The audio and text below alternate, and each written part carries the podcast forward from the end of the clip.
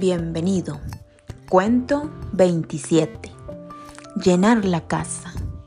Mirar más allá de lo evidente.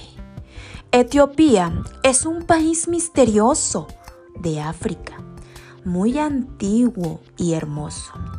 Allí viven muchos pastores que cuidan de pequeños rebaños de cabras y ovejas. Son gente buena y trabajadora que llevan una vida dura a causa del clima y el desierto. Uno de ellos, de nombre Jerjes, sintiendo que la muerte venía a buscarlo, llamó a sus tres hijos para despedirse de ellos. Todos habéis sido muy buenos hijos, pero somos tan pobres que no puedo repartir entre los tres lo poco que tengo es tan escaso que no podrías hacer nada con ello. Por eso he pensado darle todo al más inteligente para que lo haga crecer. Así, en el futuro, podrá ayudar a sus hermanos si lo necesitan. Padre, ¿y quién es el más inteligente? le preguntó el mayor. Pronto lo sabremos. ¿Cómo? se sorprendió el segundo.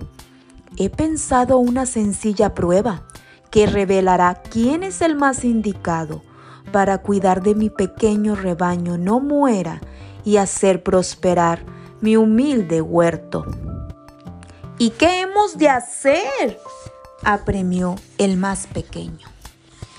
Encima de la mesa os he dejado una moneda para cada uno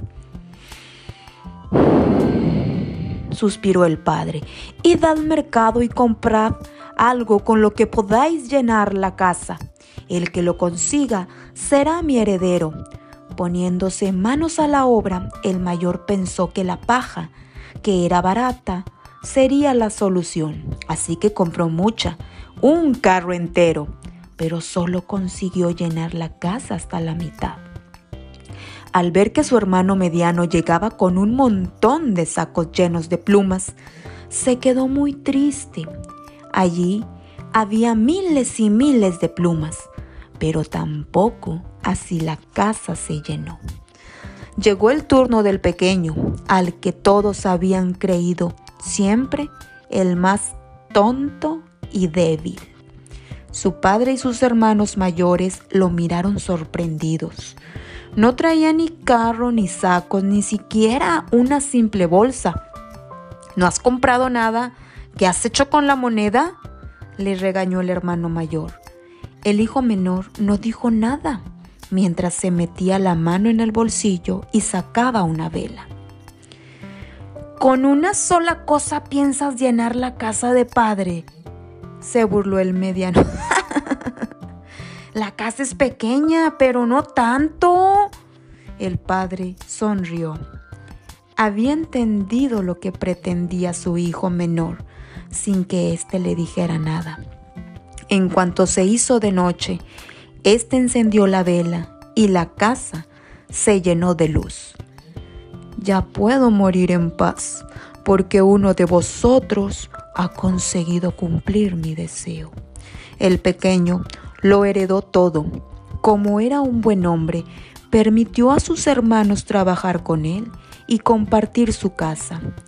Cuentan las gentes del lugar que fue tan hábil y honrado con los negocios que, a su muerte, era la persona más rica y respetada de la región.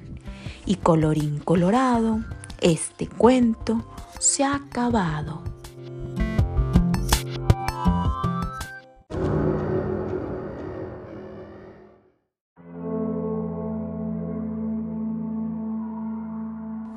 ¿Y qué crees que sigue mi pequeño niño y niña?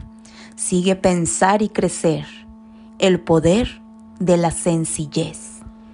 Este relato tradicional africano nos recuerda una anécdota que según cuentan sucedió cuando Estados Unidos competía con la Unión Soviética, la Rusia de hoy, en la carrera del espacio. Uno de los problemas que tenían los astronautas era que la falta de gravedad hacía que los bolígrafos no funcionaran. Al no bajar la tinta, dejaban de escribir y la tripulación no podía tomar notas. Al parecer, Estados Unidos gastó, gastó más de un millón de dólares en diseñar un bolígrafo capaz de escribir en las especiales condiciones de los viajes espaciales. Los astronautas de la Unión Soviética, sin embargo, encontraron una solución más sencilla. Usaban un lápiz. Y es que ser sencillo no es nada sencillo, porque la sencillez nace de la sabiduría. Y la sabiduría es el resultado de la observación y la reflexión. A ambas llegamos desde la quietud. Si en lugar de correr sin parar, nos detuviéramos con serenidad a reflexionar, evitaríamos muchos problemas y obtendríamos respuestas que nos harían vivir, sin duda, con más sencillez.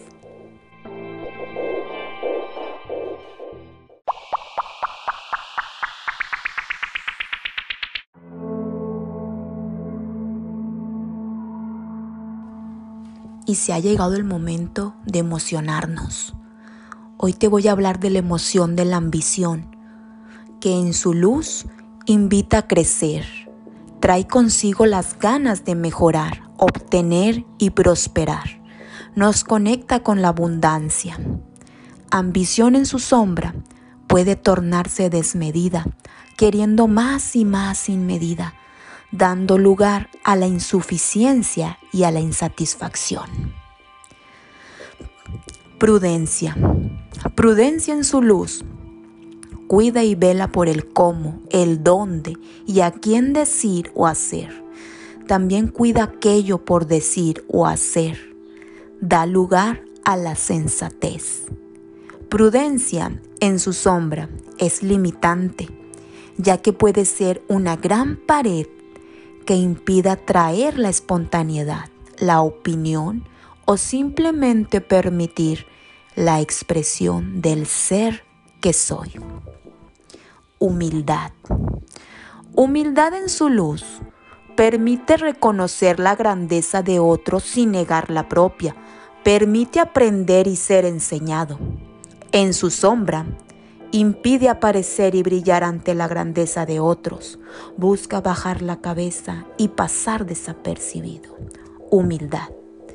Cuenta cuentos, Cori de Hoyos.